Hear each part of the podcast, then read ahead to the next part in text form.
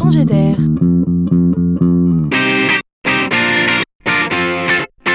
C'est la chronique de Laurent Collen.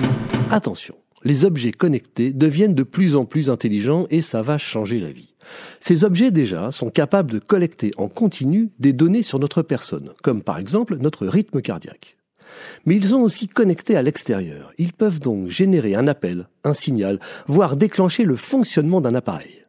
Enfin, si vous ajoutez à cela, et c'est la grande tendance, un logiciel intelligent qui va mixer toutes ces données, alors on est en train de comprendre tout doucement à quoi va ressembler le 21e siècle. Par exemple, c'est un objet qui dans la maison détecte l'état de santé d'une personne âgée seule et appelle les secours en cas de défaillance.